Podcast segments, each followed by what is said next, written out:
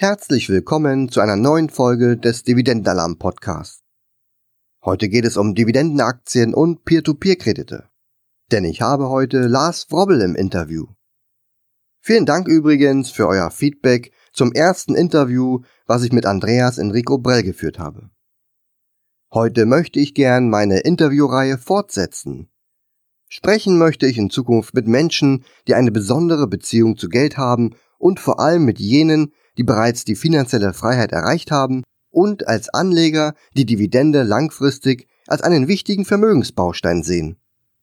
Gerade hier lässt sich viel Input herausziehen, damit ihr euren eigenen Kurs besser beibehalten könnt. Mein heutiger Interviewgast ist ein Experte auf dem Gebiet der Peer-to-Peer-Kredite. Sein Peer-to-Peer-Blog Passives Einkommen mit Peer-to-Peer ist der größte und bekannteste deutsche Blog im Bereich von Peer-to-Peer-Krediten. Zudem hat er bereits so viele Bücher veröffentlicht, dass er selbst nicht mehr genau sagen kann, wie viele es in Summe sind. Zu Recht hat er sich auch hier den Expertenstatus im Bereich Self-Publishing erarbeitet. Auch wenn Lars Bobbel erst seit der Finanzkrise als Anleger unterwegs ist, und seine Investments weiter sukzessive erhöht, so kann er uns bereits jede Menge über seine Erfahrungen als Aktionär sowie seine simple Vorgehensweise bei der Auswahl seiner Aktien berichten. Aber soll er uns das ruhig alles selbst mal erzählen. Ich wünsche dir viel Spaß beim sehr kurzweiligen Interview heute. Gut, dann starten wir direkt ins Interview. Herzliche Grüße hier aus Bali. Wir stehen hier in unserem kleinen Häuschen im Dachgeschoss und ja, werden euch von hier mal ein bisschen über das Interview vom Lars berichten. Nicht wundern, wir haben ein paar Nebengeräusche geplant, bewusst geplant, wie Motorroller, Hühner, Hunde. Also nicht wundern, wir können diese Sachen einfach ähm, nicht direkt abstellen und versuchen einfach, dass es so weit wie möglich reduziert wird. Ist ja auch total authentisch. Genau, ist auch authentisch, soll auch so sein. Ist vielleicht auch mal eine andere Version. Wir telefonieren nicht miteinander, also die Telefonleitung ist uns heute mal egal. Ich kann den Lars gut sehen und er kann mich auch gut hören. Dann würde ich sagen, Lars, du startest einfach mal, oder? Stell dich doch mal kurz vor, wer ist denn der Peer-to-Peer-Papst? Äh, Peer-to-Peer-Lars. Ja, moin erstmal. Ich bin Lars, ich bin äh, 34 Jahre alt. Ah nee, verdammt, ich bin 35.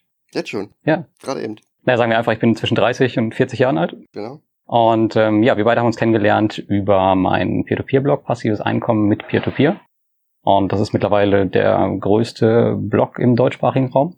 Weltweit, sagt man. Oder weltweit vielleicht Mhm, sogar, ja. ja. Und dazu gibt's noch eine Community auf Facebook, das ist auch ziemlich die größte, da tummeln sich schon einige Tausende von, von Investoren, die sich täglich austauschen. Und ja, ansonsten habe ich noch so ein paar andere Internetprojekte mit meiner Freundin zusammen, den Große Pause Podcast, den du ja auch kennst, wo wir über das Sabbatical uns austauschen. Die E-Book-Woche, da weiß ich immer noch nicht genau, was wir da genau tun. Das machen wir ja zusammen. Was mit Büchern, glaube ich. Und ja, noch so ein paar kleinere, kleinere Sachen. Und offiziell bin ich auch noch ähm, fest angestellt. Aktuell bin ich im Sabbatical und befinde mich auf Weltreise. Aber ich bin auch offiziell äh, hauptberuflich selbstständig seit Anfang 2016. Ja, das soweit zu mir. Das heißt, wir, es darf gar keiner wissen, dass wir hier sind und dass du hier irgendwie arbeitest. Oder darfst du im Sabbatical auch arbeiten? Ja, offiziell ist das ja auch ein bisschen Urlaub, ne? Also jeder, mit dem man spricht, der, der wünscht einem ja auch immer einen schönen Urlaub, kennst du ja. Ja, das, das kennen wir ja. Schönen Urlaub wünsche ich dir für die nächsten acht Monate, bis wir uns wiedersehen. Ja, genau. Okay, beruflicher Werdegang haben wir also abgerissen. Standardrepertoire. Jetzt geht's mal los. Wie sieht's denn bei dir auf finanzieller Ebene aus? Hast du da so einen finanziellen Lebenslauf? Wie hast du gestartet? Wie bist du zu Peer-to-Peer gekommen? Ja. Ja, investieren tue ich eigentlich schon seit der, ich glaube kurz vor der Finanzkrise oder sowas habe ich angefangen. Äh, damals mit Tagesgeldhopping. Das war ja damals richtig eine richtig coole Sache. Da konnte man noch schön äh, zwischen ja so vier, sechs, sieben Prozent Zinsen abkassieren. Ja, das hat aber irgendwann Ende genommen, als ich dann mal äh, auf ein Angebot reingefallen bin einer isländischen Bank, die vielleicht einige noch kennen. Ich glaube, damals war es so wie Bondora Go and Grow heute 6,75 Prozent. Und nachdem ich mein Geld dann überwiesen hatte, ein paar Tage später hieß es dann, ja, leider ist der Zugriff nicht mehr verfügbar zu ihrem Online-Banking und dann war auch schon die Finanzkrise im Gange. Und danach habe ich dann gemerkt, okay, da war mein ganzes Vermögen quasi sechs Monate eingefroren, weil ich habe das immer so von einer Bank komplett zur nächsten geschoben. Das war zwar immer ganz nett, aber dann war es halt erstmal für sechs Monate eingefroren, bis dann irgendjemand die Rechnung bezahlt hat. Ich glaube, das war die Frau Merkel. Wie ist die Frau? Das war die mit dem komischen Haarschnitt. und ja, dann habe ich äh, angefangen äh, zu lesen über Investieren und bin dann auch zu dem Gerd Kommer gekommen und habe dann seine 10 ETF-Lösungen nachgebaut. War ganz cool, aber irgendwie war es mir auch viel zu anstrengend. Dann bin ich irgendwann auf den Arero umgeschwenkt, den habe ich auch heute noch. Das ist ja quasi so ein All-in-One-ETF, der ein bisschen vom Komma-Portfolio abweicht, aber es, glaube ich, so zu 80 Prozent nachbildet. Aber mit diesem ganzen Investieren etc., das wurde mir auch alles ein bisschen zu langsam und deswegen habe ich halt angefangen, meine Internetunternehmung auch und dadurch bin ich auch zu Peer-to-Peer -Peer gekommen, weil ich das damals bei dem Kolja gesehen hatte und habe dann angefangen zu investieren und es gab noch keinen Blog und noch kein Buch und deswegen war es dann der logische Schritt, das irgendwie zusammenzufassen für mich. Okay, also Peer-to-Peer-Kredite sind praktisch dein Hauptinvestment, auch von der Asset-Verteilung her, oder wie kann man sich so dein Gesamtportfolio in der Aufteilung grob vorstellen? Nee, auf gar keinen Fall. Also ich habe, ähm, glaube ich, 15 Prozent Peer-to-Peer angepeilt, aber ich glaube, aktuell sind es nur knapp 10. Und ansonsten liegt 60 Prozent meines Vermögens auch äh, an der Börse. Ich würde sagen, das ist so verteilt 20 Prozent ETF und der Rest in Dividendenaktien, REITs etc. Dann habe ich noch einen kleinen Kryptoanteil von circa 5 Prozent und circa 20 Prozent Cash. Und in meinem Gesamtvermögen sieht es dann halt so aus, dass mein investiertes Vermögen vielleicht, weiß nicht, auch 20 Prozent von meinem Gesamtvermögen ausmacht und der Rest ist mhm. eigentlich dann nur Businesswert, Bücher etc., was monatlich reinkommt, hochgerechnet auf x Jahre. Okay, also 20 Prozent hast du jetzt für einige unserer Zuschauer in Hochrisikopositionen wie Peer-to-Peer -Peer und Kryptowährungen investiert. Ja. Wie kannst du da nachts ruhig schlafen? Ja, also bei den, bei den P2P-Krediten ist es ja so, da kenne ich mich ja relativ gut mit aus. Also ich glaube, da könnte ich tatsächlich auch mit 100 Prozent leben, wenn es nicht so viele andere spannende Sachen gibt. Mhm.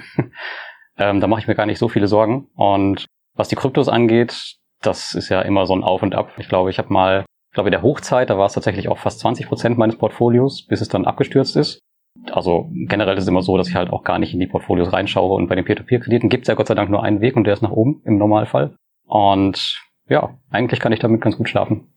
Dann hoffen wir mal, dass das mit dem Peer-to-Peer -Peer nicht so endet wie damals mit der Tagesgeldblase. Das, das ähm, kann natürlich sein. Und dazu muss ich noch sagen, ja. wir haben ja äh, einen gemeinsamen Hintergrund und du kommst ja auch aus dem Sportwettenbereich und ich habe damit ja auch in meinen Anfangszeiten sehr viel Geld verdient. Und da hieß es eigentlich immer, ja, ganz oder gar nichts. Von daher ist das risikomäßig immer alles Kinderkram, was wir heute machen.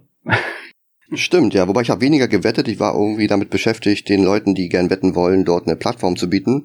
Aber ja, das war schon eine spannende Zeit. Ah, du hast die Schaufeln hergestellt. Ja, so kann man es formulieren, ja. Und es endete ähnlich wie beim Gold. Die staatliche Intervention ähm, führte dazu, dass es in Deutschland praktisch ein reguliertes oder durchweg nicht reguliertes Glücksspielgesetz gibt. Und daher äh, tut man sich da jetzt ein bisschen schwer, an der Front als Webseitenbetreiber legal aktiv zu werden. Aber gut, es kommen wieder bessere Zeiten. Wenn ich dann auch Zeit habe, dann starte ich da auch wieder durch.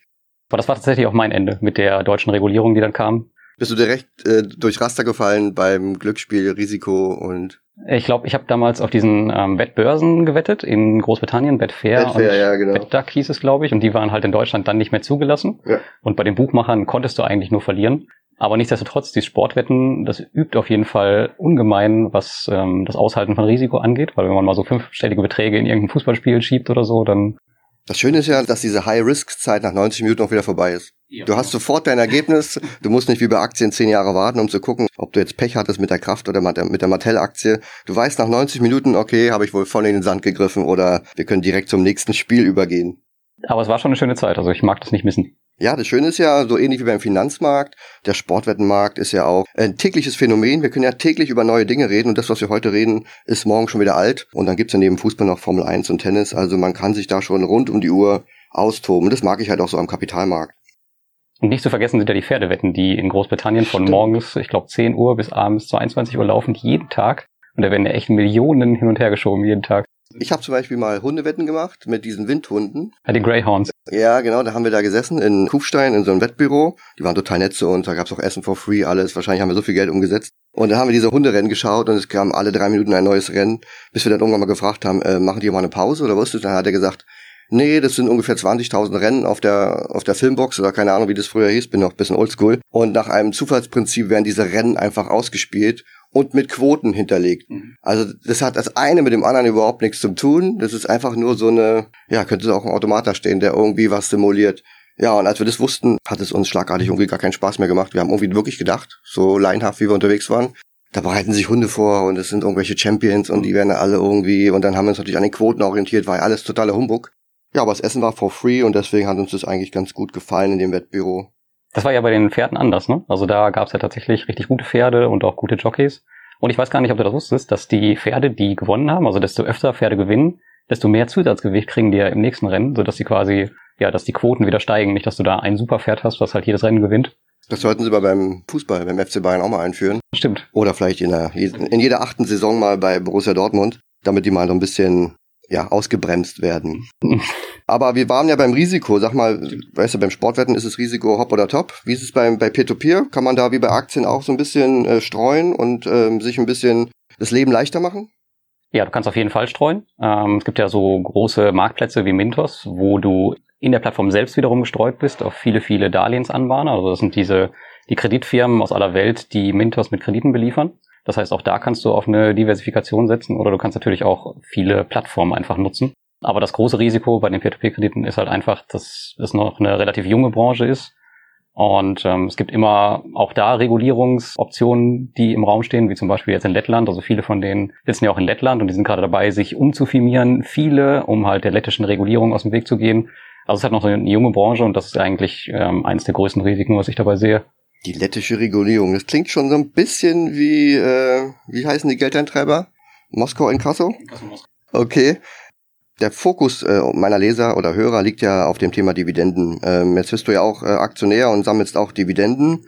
Kannst du was zu den Nachteilen, Vorteilen oder den Unterschieden auch im Vergleich zu Peer-to-Peer -Peer nennen? Ja, also eine Gemeinsamkeit ist natürlich, dass ähm, was ist geil ist. Okay. Das, mhm. Genau, das ist geil ist. und dass halt hinten immer was rausfällt. Ja, also ah, ja. okay. du kannst halt schön deinen, deinen Cashflow damit aufbauen.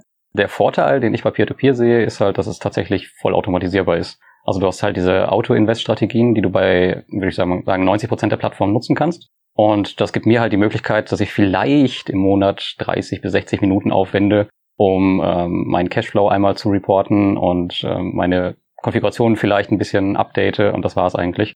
Ähm, der große Nachteil ist bei den Peer-to-Peer-Krediten jetzt. Ach komm, da brauchen wir nicht drüber reden. Nein? Ach, da brauchen wir nicht drüber reden. Komm, einen Nachteil habe ah, okay, ich. Okay, einen Nachteil, sag mal. Also ein, ein großer Nachteil, den ich sehe jetzt im Vergleich zu den Dividendenaktien, ist die Liquidität. Also du kannst jetzt nicht da deine Millionen hin und her schieben. Das stimmt, ja. Also du hast es, glaube ich, auch schon gemerkt auf Twino. Ähm, auf Mintos geht es tatsächlich. Ich glaube, der ähm, Investor mit dem meisten Geld, der da investiert ist, hat irgendwie fünf oder sechs Millionen auf Mintos geparkt. Also das geht da. Aber bei den kleineren Plattformen wird es dann halt echt anstrengend. Aber meinen Namen haben die jetzt nicht preisgegeben, oder? Das weiß ich nicht.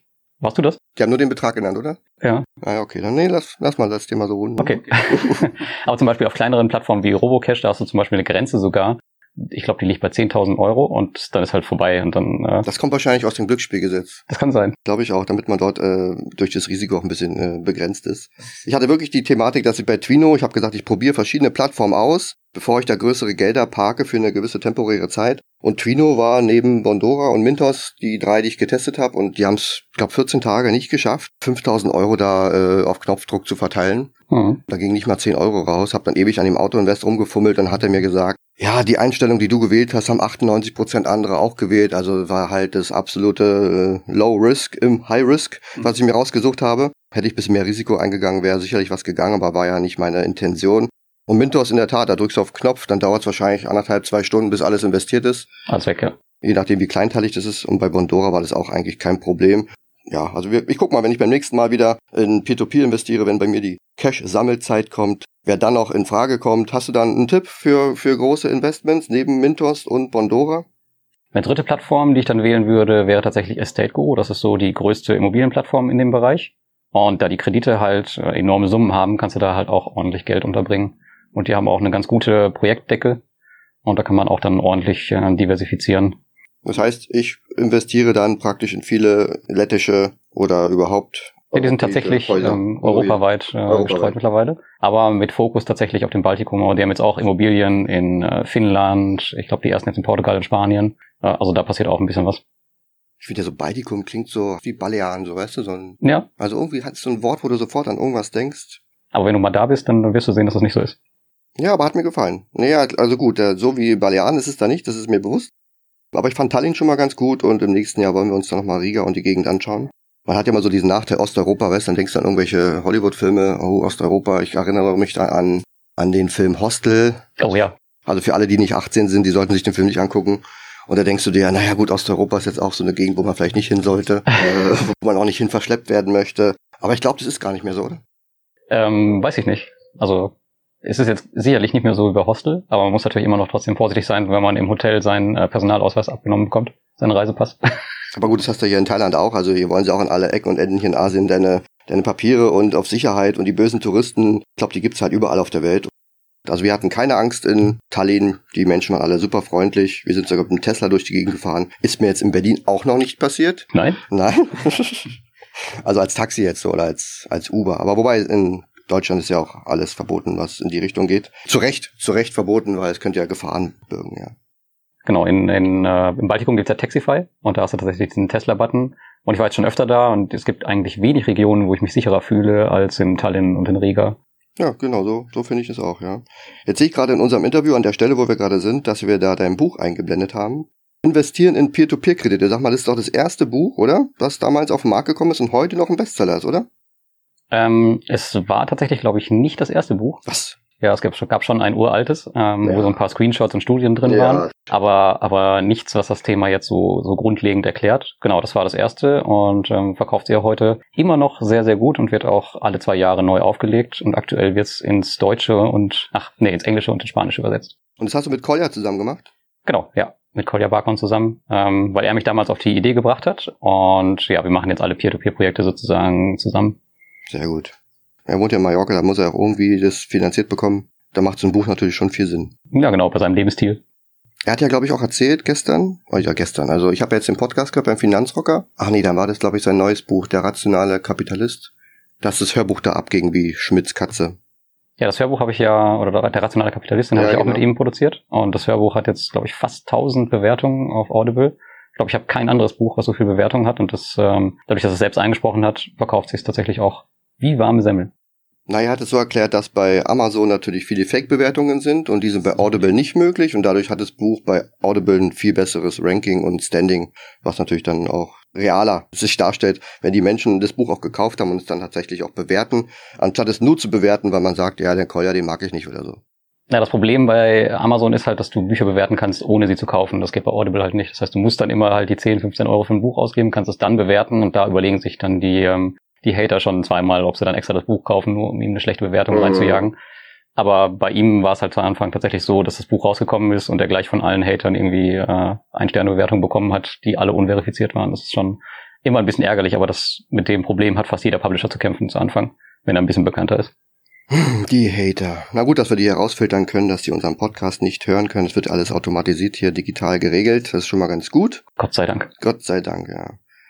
Der nächste Punkt, der bei mir hier steht, ist deine berühmte, äh, ich nenne sie mal, oder du hast sie selber genannt, Easy Lars Anlagestrategie. Ich glaube, da, damit wirst du keine Bücher füllen, oder? Mit deiner Strategie? Nee, nee, vermutlich nicht. Also ich habe das ein bisschen abgewandelt. Es gibt ja den Easy Buffett, so Mhm. nennt er sich. Und da geht es einfach darum, dass man ja seine, seine Analyse für Geschäftsberichte etc. extrem komprimiert, sodass man halt schnell in der Lage ist, Unternehmen zu bewerten. Und das gleiche mache ich eigentlich auch in allen meinen Investments. Ich habe es vielleicht noch weiter komprimiert.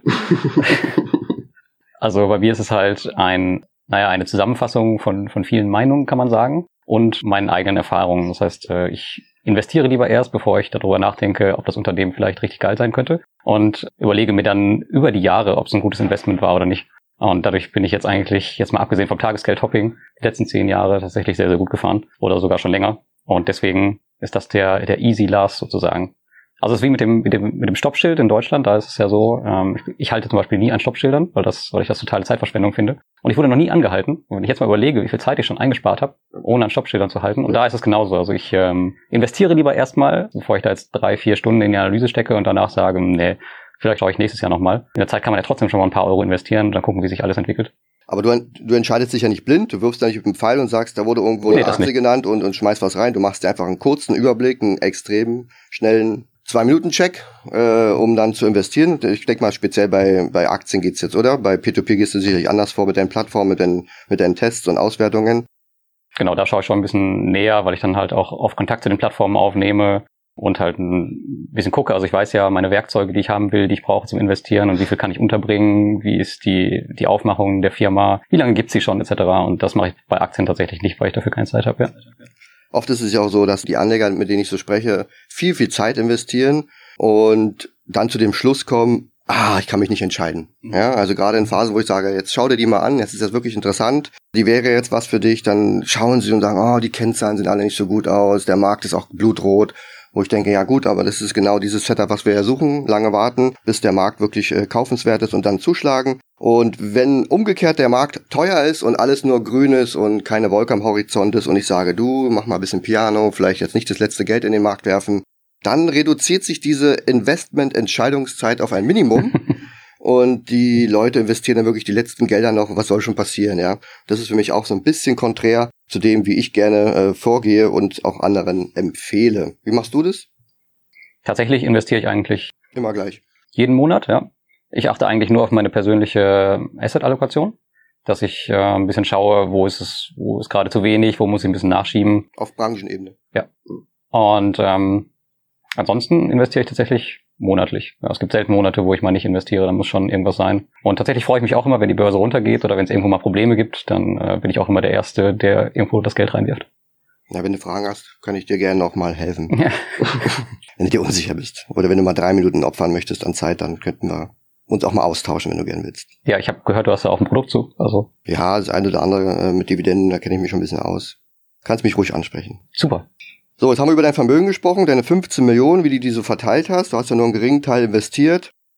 Was natürlich auch interessant ist, gerade für Einkommensinvestoren, sind ja eigentlich die Erträge. Also rein theoretisch braucht man ja kein Vermögen und könnte trotzdem mehr Erträge generieren, als man zum Leben braucht. Was kannst du denn uns über deine zahlreichen Erträge aus unterschiedlichen Quellen sagen? Ja, also bei mir ist es, kommt mein Einkommen eigentlich circa 80 Prozent aus meinem, aus meinen Business-Aktivitäten im Internet. Ähm, der größte Teil machen sicherlich die knapp äh, über 200 Bücher aus, die ich jetzt mittlerweile veröffentlicht habe, seit ich Publisher bin 2013. Und ähm, circa 20 Prozent sind äh, Ausschüttungen aus Investments, die ich aber nicht verkonsumiere. Also Dividenden, Zinsen, sowas. Hm. Also die ganzen Ausschüttungen aus dem Business verkonsumiere ich auch nicht, nicht, dass da ein, ein falscher Eindruck entsteht. ich glaube, ich kann äh, das unterstreichen. Der Lars konsumiert gar nicht. genau, es wird alles in Bondora-Kredite umgerechnet. Und äh, jeder Käse wird zweimal im Laden umgedreht. Das stimmt, das macht er wirklich, ja. Ja, und dann kommt natürlich auch noch ein kleiner Teil von meinem Restgehalt dazu, den ich immer so ähm, relativ passiv aktuell ähm, mitnehme von meinem Arbeitgeber. Ja, das ist, das sind so meine Ertragsquellen, kann man sagen. Also Business größtenteils und ein bisschen Ausschüttung plus Restgehalt. Aber alles, was du aufzählst, ist ja eigentlich hochgradig passiv, oder? Also passive Einkommensquellen, die ja immer verpönt werden, aber im Grunde hat ja passiv auch eine gewisse Vorleistung und man kann dann später den Rahmen abschöpfen, nur mit wenig äh, zeitlichen Aufwand. Wie ist es bei dir? Sind die Bücher am passivsten oder musst du da noch eine Menge tun? Das ist eine gute Frage. Ich glaube tatsächlich, die Bücher sind am Ende am passivsten, ja. Aber das sind auf jeden Fall auch die Sachen, wo man erstmal sehr, sehr viel tun muss, damit mhm. es, damit irgendwann ein passives Einkommen daraus wird. Also ähm, wenn man jetzt meinen, meinen Ratgeber, den ich selbst geschrieben habe, mit Kolja zusammen mal als Beispiel nimmt, da haben wir, weiß ich nicht, ein halbes Jahr dran geschrieben, das ist jetzt nicht ganz so passiv. Aber danach ist es tatsächlich nur noch ein bisschen Marketing und ein bisschen dafür sorgen, dass das Buch oben gehalten wird, dann wird's passiv. Und andere Sachen wie Blog etc. muss man natürlich auch immer was tun. Aber tatsächlich ist es so, wenn ich jetzt komplett aufhören würde, dann würde es wahrscheinlich äh, viele Jahre einfach so weiterlaufen, ohne dass, dass ich wirklich was merke, dass es äh, sichtbar nach unten geht. Gibt es denn bei verschiedenen Einkommensquellen verschiedene Risiken, dass du sagst, die könnten dir von heute auf morgen wegbrechen? Also sagen wir mal so ein Tagesgeld, dann kommen die Isländer wieder und dann bricht dir die 0,2 Prozent bei deiner Sparkasse weg. Äh, wie ist es mit den anderen Einkommensquellen? Wie, wie würdest du die einschätzen? Könnte da was passieren? Was sind die Worst-Case-Szenarien bei Amazon zum Beispiel? Amazon ist tatsächlich, glaube ich, ähm, der Baustein in meinem, in meinem ganzen Konsortium, der äh, am unberechenbarsten ist wahrscheinlich. Genau, tatsächlich, weil man hört halt immer wieder, auch gerade aus dem FBA-Bereich, also dieses Fulfillment bei Amazon, dass halt einfach mal Accounts gesperrt werden wegen irgendwas und dann fällt halt einfach mal ein, äh, eine Säule des Einkommens mal gerade von heute auf morgen weg. Das hatte ich noch nie, aber ich bin mir durchaus bewusst, dass es mal passieren kann. Aber auch da kann man wieder diversifizieren, indem man halt äh, viele Publisher-Accounts hat ähm, und da so ein bisschen, ja, so ein bisschen gegenarbeitet. Und natürlich auch ist das auch mit ein Grund, warum ich halt einfach mehrere Säulen im Einkommen habe, dass äh, wenn mal sowas wegfällt, dass ich dann nicht darauf angewiesen bin.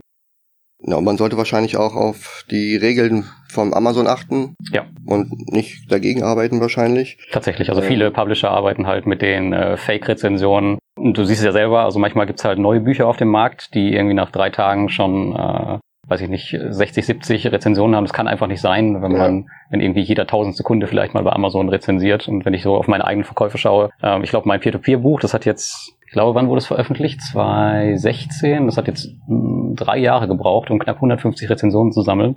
Und deswegen, es kann einfach nicht im Verhältnis stehen zu, zu neuen Produkten von irgendwelchen No-Name-Publishern. Also bevor ich mir ein Buch kaufe, äh, schaue ich mir auch immer die Rezensionen an, allerdings immer nur die schlechten. Hm. Und schau dann einfach, was wird da bemängelt. Wenn die sagen, das Cover ist zu grell oder solche Sachen, dann interessiert mich das überhaupt nicht. Dann hast du meistens noch so dieses Verlagswesen, wenn es im Hintergrund steht, mal Finanzbuchverlag. Da weißt du einfach, das ist ein Buch, das kann man sich kaufen. Entweder bist du mit der Meinung des Autor äh, konträr oder nicht. Da kann man sich schon ein bisschen vor Fake-Käufen auch schützen. Ja, ansonsten, was haben wir noch? Vielleicht noch einen Tipp also? dazu, ähm, was man auch immer sehen kann, wenn man sich Produkte bei Amazon kaufen möchte und wenn man dann einen großen Unterschied hat. Zum Beispiel, du hast ein Produkt mit äh, 80 Bewertungen und davon sind 75 5 Sterne und 5 1 Sterne. Sterne. Wenn die ja. so weit auseinander gehen, dann ist es auch schon mal Wenn im Mittelfeld wenig Zeichen. ist, ne? Stimmt, ja. Die einen müssen dann immer mit einem Stern dagegen kämpfen und die anderen können halt nur 5 Sterne geben. Und dazwischen ist immer nicht viel. Das ist auch ein gutes Zeichen, das stimmt, ja. Ja. Aber das ist tatsächlich ein Thema, da kann man stundenlang drüber quatschen.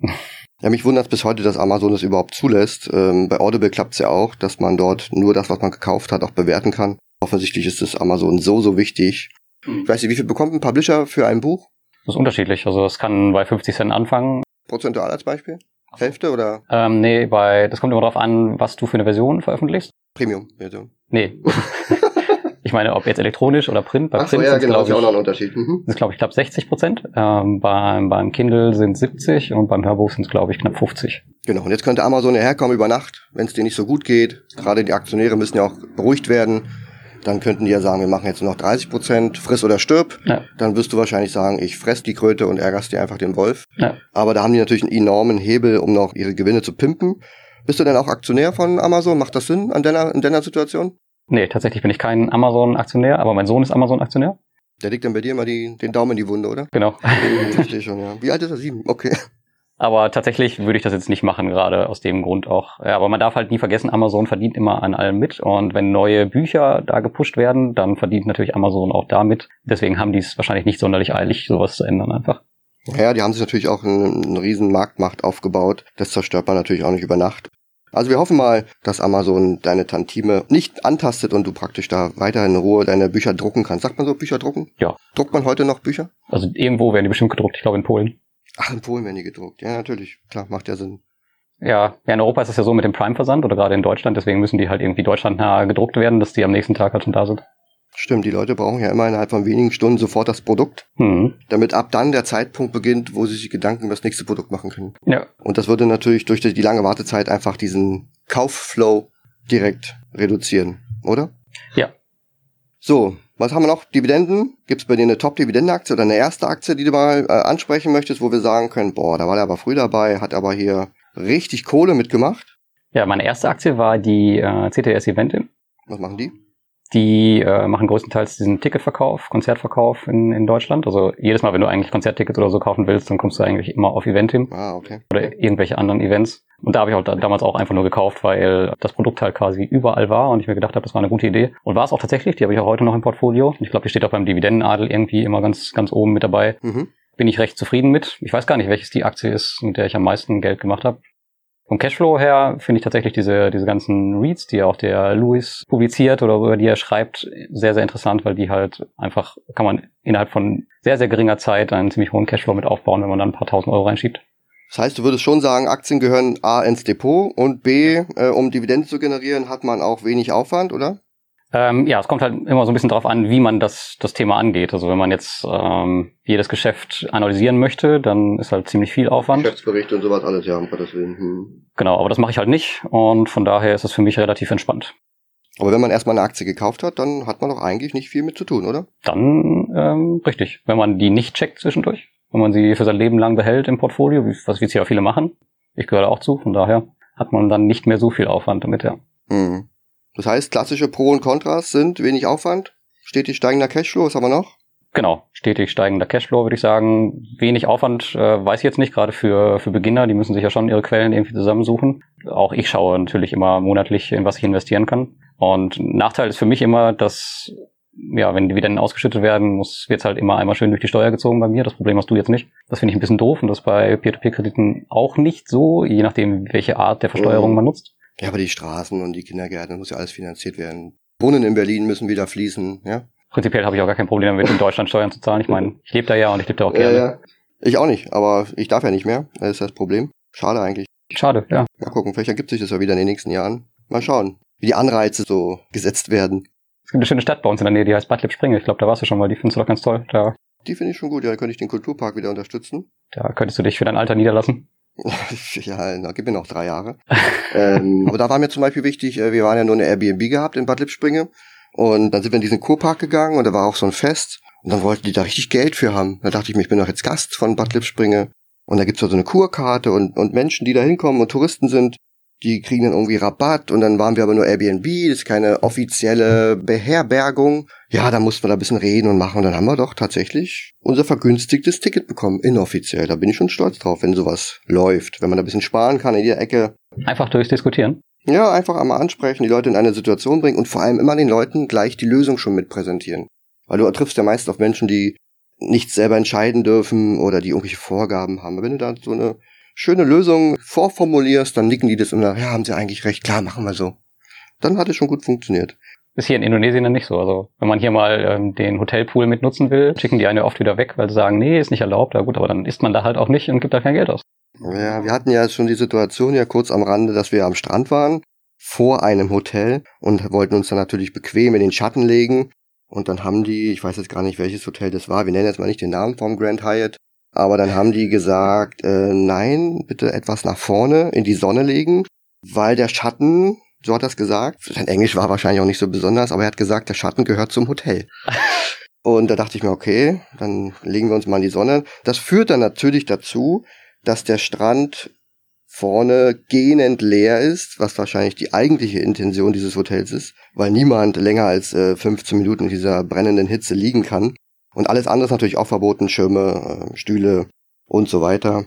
Aber gut, dann geht man halt an einen anderen Strand und dann hat man da auch die Lösung gefunden. Nur am Rande, genau. So sieht's aus.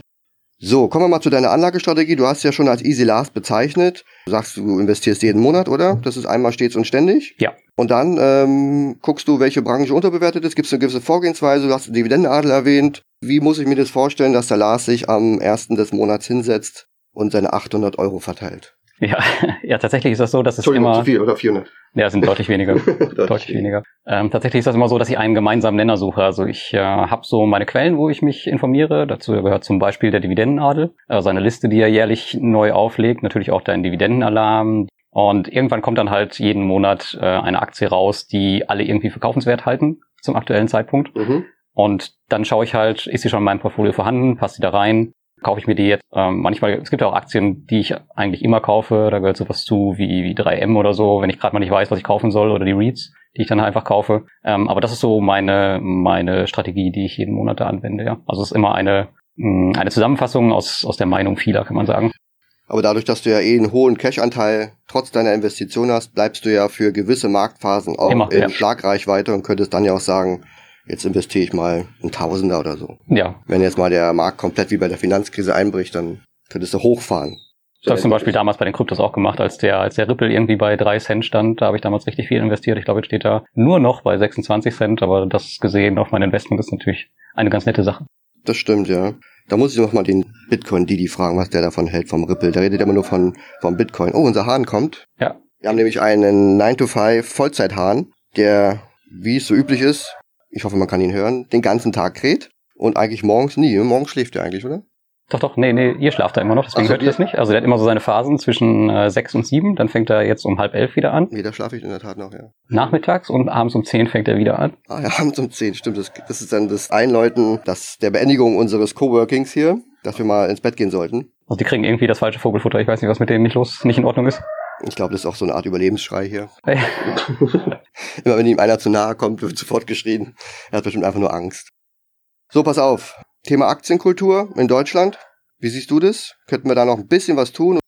Also ich bin ja immer ein Freund von Skin in the Game. Das heißt, äh, einfach mal irgendwas kaufen und dann mal schauen, wie es läuft. Und dann lernst du ganz schnell eigentlich auch deine Fehler, die du gemacht hast. So war es bei mir zu Anfang auch. Und ich würde jetzt nicht sagen, dass mir das wehgetan hat. Ganz im Gegenteil. Dadurch lernst du halt immer durch deine Fehler und wie es dann weitergeht und lernst neue Quellen kennen. Was hast du vielleicht falsch gemacht, etc. Ja, man hat auf jeden Fall was zum tun, man kann beobachten, wie sich das entwickelt, man kann sich ein bisschen einlesen. Ich empfehle zum Beispiel, mit Unternehmen zu starten, die man kennt, die in der Handtasche sind, also bei den Damen jetzt eher, oder auch die sich in deiner Handtasche befinden, einfach mal mit solchen Unternehmen, die im Küchenschrank stehen, zu beginnen, sagen wir mal Unilever jetzt als Beispiel, oder Eventim zum Beispiel, genau, wenn man regelmäßig auf Konzerte geht, wie der Daniel zum Beispiel, der Finanzrocker, der wird wahrscheinlich Eventim mega übergewichtet haben in seinem Portfolio. Ich weiß nicht, ob seine Konzerte da überhaupt zu kaufen gibt. Ach so, geht auf so komische Konzerte so. Also Underground äh, äh B-Konzerte, glaube ich, sind das immer. Da kauft man wahrscheinlich eher im Hauptbahnhof hinten hinter der Brücke die Karten, ne? Und, oder da, da müssen wir ihn mal fragen auf jeden Fall. Ja, so kann man auf jeden Fall anfangen. Oder mit ETFs. Du hast ja wahrscheinlich auch ETFs. Ähm genau, das ist immer die einfachste Variante. Das habe ich auch, habe ich auch eben noch vergessen. Also ähm, wenn der ETF-Teil jetzt bei mir unterbewertet ist, dann kaufe ich da auch immer nach und das ist halt immer was, immer was, was man kaufen kann, weil da sind halt so viele Aktien drin, dass du dir halt einfach keine Gedanken machen musst, äh, was du da wirklich kaufst. Also wirklich gar keine. Gut, jetzt haben wir noch die Möglichkeit zu sagen, du hast ja heute dir ein Wissen angeeignet in vielen Bereichen, von Selbstständigkeit oder auch beim Investieren in verschiedenen Bereichen. Jetzt bist du wie alt, hast du gesagt? 35? Du hast gesagt zwischen 30 und 40, okay? Sag mal, ich bin 35. Ja, sagen wir mal, bis 35. Jetzt ist es ja bei dir noch nicht so weit her. Wenn du jetzt den 16-jährigen Lars triffst, könntest du ihm was, die drei wichtigsten Punkte mitgeben, die er in den nächsten Monaten, Jahren äh, beachten soll oder Fehler vermeiden soll? Ja, mit 16 Jahren habe ich meine, ähm, meine Ex-Frau kennengelernt. Und ähm, von daher wäre das der größte Punkt auf jeden Fall, ähm, ihm zu sagen, dass die, die Frau nicht zu heiraten, weil das war sowohl von der Frau her als auch von als auch finanziell echt eine scheiß Idee. Rückblickend, aus der ich aber auch wieder gelernt habe. Von daher war das jetzt auch nicht nur schlecht. Der zweite Punkt wäre, dass ich mich auf jeden Fall früher mit äh, Kryptos beschäftigen sollte, weil ja, dann müsste ich mir eigentlich heute über Geld noch weniger Gedanken machen. Das stimmt, ja. Da hat einer mal für 10.000 Bitcoins eine Pizza gekauft, oder? Ich glaube, ja, irgendwie sowas. Der wird sich heute eventuell ein bisschen ärgern. Aber das ist auf jeden Fall tatsächlich, hätte man sich früher da äh, mit beschäftigt, hätte man das sehen können, wie zum Beispiel der Bitcoin-Didi, die Bitcoin-Family, die jetzt ja auch vorgemacht. Ja, aber gut, das ist halt Vergangenheit. Und ansonsten, ja, ihm einfach zu sagen, dass das Cashflow ganz nett ist und dass man sich da früh was aufbauen sollte. Ich habe ja relativ spät angefangen. Ich glaube erst. Ja, klar, auf jeden Fall. Nachdem meine Ehe. Total spät, also. Ja, aber trotzdem hätte ich jetzt mit 18 angefangen, ähm, mein Depot zu öffnen, aber ich habe halt erst, glaube ich, mit, äh, weiß ich gar nicht, 26 oder so angefangen. 26, 24 rum. Ja, das war halt schon irgendwie spät für mich. Also hätte ich da früher angefangen, hätte ich deutlich mehr erreichen können. Aber es war halt auch kein Geld da, dank Ehefrau. Ja gut, die hat natürlich auch in wichtige Sachen investiert, wahrscheinlich wie Urlaube oder sowas, oder? Ja, Pauschalurlaub, Fuerteventura, erinnere mich immer noch sehr, sehr gerne dran. Aha, deswegen fliegst du immer drum rum, oder? Ja. ja, ich kann mich noch an eine Situation erinnern. Ähm, also erstmal waren wir damals im Reisebüro und ähm, haben uns da beraten lassen, das mache ich heute auch nicht mehr. Und die Frau meinte, ja, sie wäre auch schon total oft in diesem Hotel gewesen, das wir damals gebucht hatten. Wäre super schön. Sagen die übrigens immer. Genau, wäre viele nach, junge Leute. Wenn du nach Ägypten willst oder wenn du nach Tunesien willst, die war schon immer in den Hotels, die sie dir empfiehlt. Genau, da werden viele junge Leute und so, wird richtig Spaß machen und dann waren wir da. Wir waren, glaube ich, die einzigen äh, unter 70, hatte ich so das Gefühl. So eine Reise habe ich auch schon mal gemacht. In so einem Hotel mit, keine Ahnung, 6000 Zimmern. Und dann kann ich mich noch an eine Szene erinnern, dann waren wir am Strand und da stand extra fettes Schild vor, von wegen Nacktbaden verboten und wir kommen an den Strand und alle, alle waren nackt. und natürlich nur Rentner, das war auch sehr schön. Also deswegen habe ich eine, eine kleine, kleine Kanarenphobie, könnte man sagen. Es gibt sicherlich schöne Ecken, aber irgendwie zieht es mich da nicht mehr so hin seitdem. Ja, das Risiko ist einfach zu hoch, dass du wieder da landest. Wir hatten auch eine lustige Anekdote. Wir haben dann über Chibo, ich weiß nicht, ob sie noch gibt, eine Reise gebucht, so alles all-inclusive. Nee, war Halbpension, stimmt. Äh, nach Limone, in das jung gebliebene Limone am Gardasee. Und sind dann auch angekommen und nicht nur das Hotel, sondern ganz Limone war dann praktisch Ü70. Und wir waren ja noch damals, keine Ahnung, unter 30. Und ja, also im Hotel beim Essen war das schon so, also es war ganz spartanisches Essen, wahrscheinlich alles so leichte Kost, weißt du, für, muss nicht viel kauen und solche Sachen. Und dann dachte ich mir so, okay, was gibt's zum Nachtisch? Dann stand dann da auf der, auf der Karte Eis oder Obst. Dann hatte ich meine Frau Eis bestellt, ich habe mir Obst bestellt und dann kam eine kleine Schale mit einer Kugel Eis. Dachte ich mir, okay, die Kugel wurde dann einfach bestimmt. Es gab drei Kugeln in der Box, haben wir gesehen, äh, wird einfach. Wahrscheinlich Vanille, Schoko, Erdbeer wie immer. Ja, ja, genau. Äh, musst du einfach schauen, welche, welche du kriegst. Und bei mir lag ein Apfel mit einem kleinen Messer. Das war praktisch mein Obstsalat zum äh, Do-it-yourself. Und das haben wir gedacht dann, okay, äh, haben wir einmal gemacht und dann haben wir da praktisch unser, unsere Halbpension gar nicht mehr genutzt und sind dann jeden Tag zum Italiener Pizza essen gegangen oder Nudeln. Das war so eine Erfahrung. Ähm, ja gut, da werden wir alle noch hinkommen. Ich freue mich schon auf die Zeit. Aber da habe ich jetzt auch noch 30 Jahre Zeit, bis wir dann auf die Art und Weise reisen gehen. Aber tatsächlich sind, sind Pauschalurlaube auch einer, einer der Sachen, die ich meinem jüngeren Ich sagen würde, mach das niemals kann diesen Trend überhaupt gar nicht nachvollziehen, weil das ist weder Urlaub noch ist es irgendwie schön, mit ganz vielen anderen Deutschen irgendwo zusammen zu sein, in, irgendeinem, in irgendeiner Bettenburg und nach zwei Wochen wieder total gestresst nach Hause zu kommen. Zumal ist es auch noch ziemlich teuer im Vergleich. Ja, im Vergleich ist es stimmt. Äh, wenn man vor allem länger reist, also mindestens vier Wochen plus X, kriegt man es günstiger hin, das stimmt, ja. Es ist ja oft auch bei Pauschaltouristen so, dass es ja auch einfach ist. Du nimmst bei Lidl da so einen Katalog mit, dann klickst du da irgendwas an, zack, hast du es bestellt. Man muss schon für Individualreisen ein bisschen mehr Zeit investieren, oder? Ja, definitiv. Auf der anderen Seite, wenn man da ein bisschen Erfahrung gesammelt hat, ähm, wie wir jetzt, wenn man jetzt zum Beispiel nach Bali fliegt und hier einen Monat bleibt, dann kannst du einfach hinfliegen. Und wenn man weiß, man ist hier einen Monat, dann kannst du auch einfach von Tag zu Tag äh, mal planen, was du machen möchtest.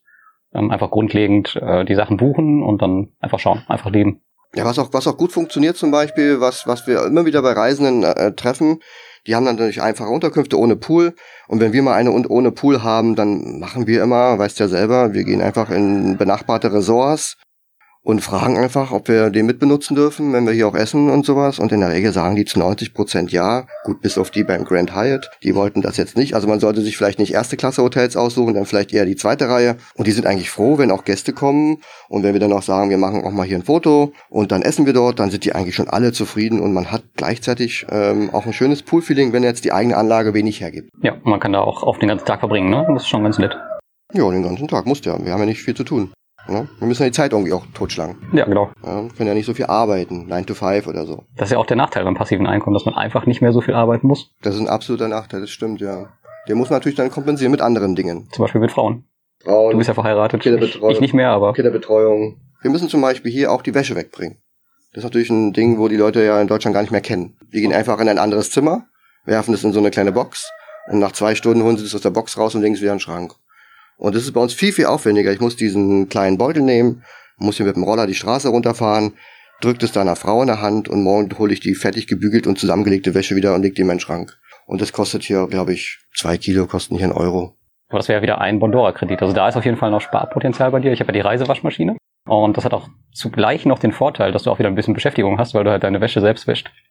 Gut, also Reisewaschmaschine sollten wir vielleicht kurz erklären, damit die Leute sich hier nichts vorstellen. Übernimm du das bitte doch mal kurz. Ja, also die Reisewaschmaschine, das ist eigentlich, kann man sagen, nur so ein wasserdichter Beutel, wie ihn viele kennen, also den man oben zumachen kann. Aber der hat unten Noppen. Das heißt, den kann man dann auf den, auf den Boden legen und dann schrubbt man die Wäsche mit Waschmittel drei Minuten da durch mit heißem Wasser. Und danach äh, ist die Wäsche sauber. Also ich habe mir die jetzt äh, vor der vor dem Sabbatical gekauft. Ich habe sie auch schon in Riga zwei, drei Mal im Hotel benutzt. Also das ist echt eine klasse Sache. Und man spart halt den Euro, den man wiederum dann in äh, Peer-to-Peer-Kredite investieren kann oder in was auch immer. Und da ich ja schon ein bisschen älter bin wie du, ungefähr doppelt so alt, Du kannst dich nicht mehr so bücken, ne? erstens das mit dem Bücken und zweitens spielt bei mir die Zeit schon eine wichtige Rolle. Wenn ich jetzt überlege, den Sack rausholen, die Wäsche da reinrammeln, dann da rubbeln und drauf rumstampfen, dann es wieder rausholen, das Ganze drehen, bis alles trocken ist, dann noch aufhängen und dann mich erstmal erschöpft in den Sessel setzen, das ist mir dann schon ein bisschen zu viel Zeit, die mir dann doch ein Euro wert ist. Okay. Aber was machst du denn sonst in der Zeit? Ja, dann gucke ich zu, wie andere ihre Reisewaschmaschine benutzen. Ja. Das ist für mich auch sehr, sehr, sehr, sehr angenehm, ja. Man aktiviert natürlich auch ein bisschen seine Muskeln, das ist gerade im Alter wichtig. Ja, stimmt, Muskeln habe ich auch noch bei mir auf der To-Do-Liste stehen, da muss ich noch was machen, das stimmt. Also ich werde auf jeden Fall äh, eine Lösung finden, dort ähm, aktiver zu werden. Du pass auf, wir waren jetzt in deiner Vergangenheit. Oh ja. Was macht denn so der Peer-to-Peer-Papst in der Zukunft? Hast du Projekte geplant? Also ich habe ja ähm, gesehen, deine Peer-to-Peer-Konferenz in Riga Ja. war ja ein voller Erfolg. Ja. Willst du das fortführen oder ist es auch anstrengend, äh, das zu organisieren oder war das ein einmaliger Event? Das war extrem anstrengend, ja, äh, gerade weil es das erste Mal war. Ähm, jetzt nach dem nach der Konferenz wissen wir aber, dass das Konzept funktioniert.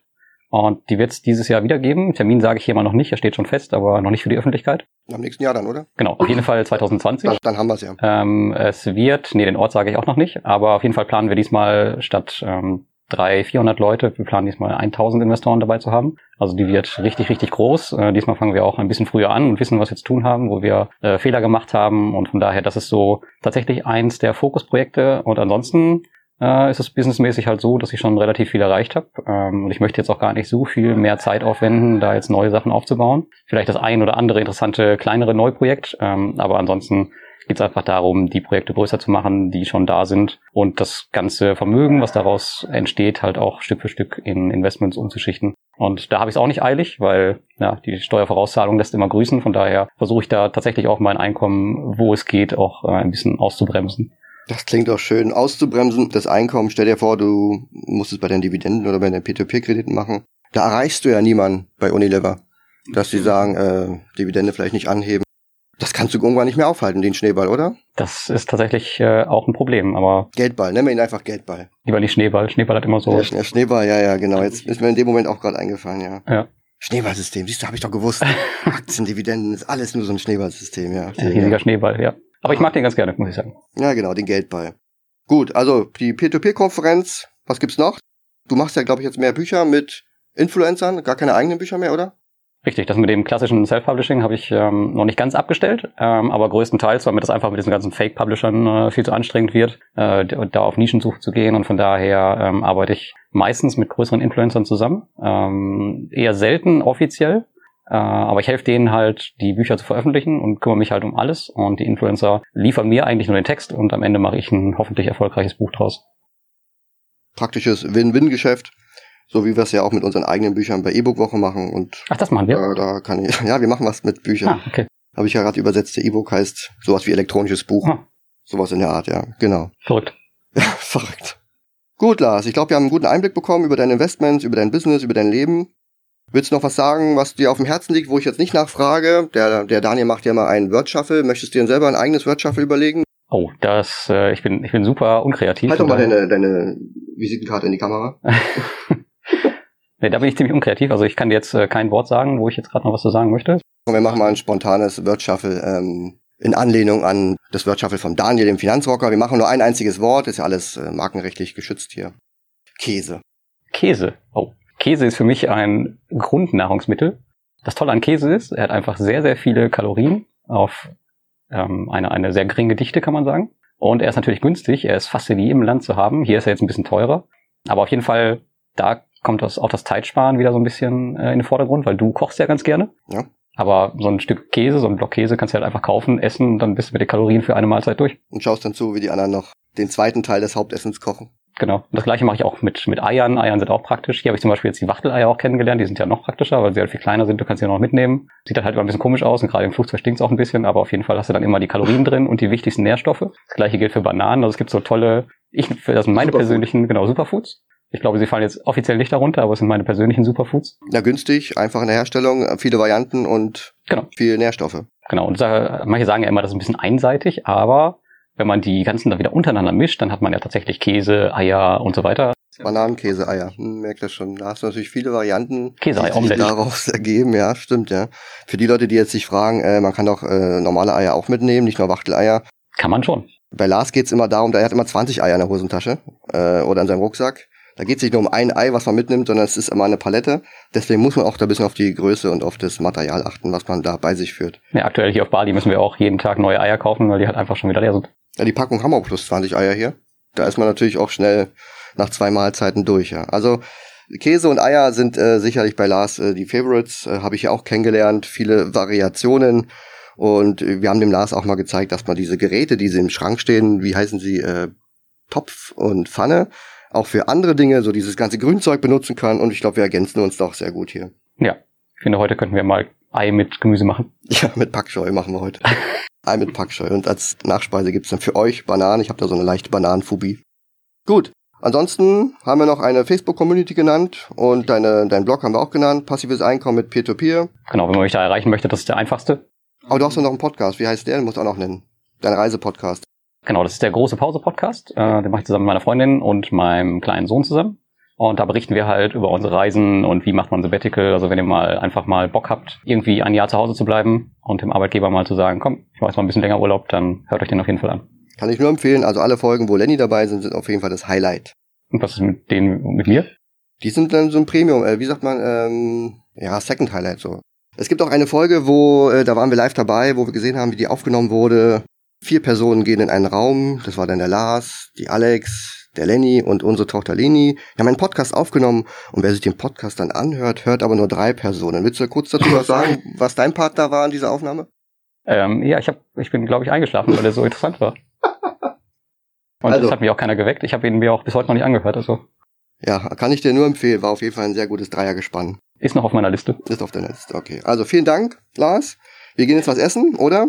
Ja, ein Und- schönes Omelett. Ja, schönes Omelett, Bananenomelett. Und wenn ihr Zeit habt und Fragen habt, also nicht wenn ihr Zeit habt, wenn ihr Fragen habt, dann postet die einfach hier unter dem Blogartikel. Ich gebe dann dem Lars Bescheid, dass er sich da Zeit nimmt, die mal zu beantworten. Ich lese das ja sowieso immer direkt. Direkt, okay. Also vielen Dank fürs Zuhören und dann bis zum nächsten Podcast. Und tschüss.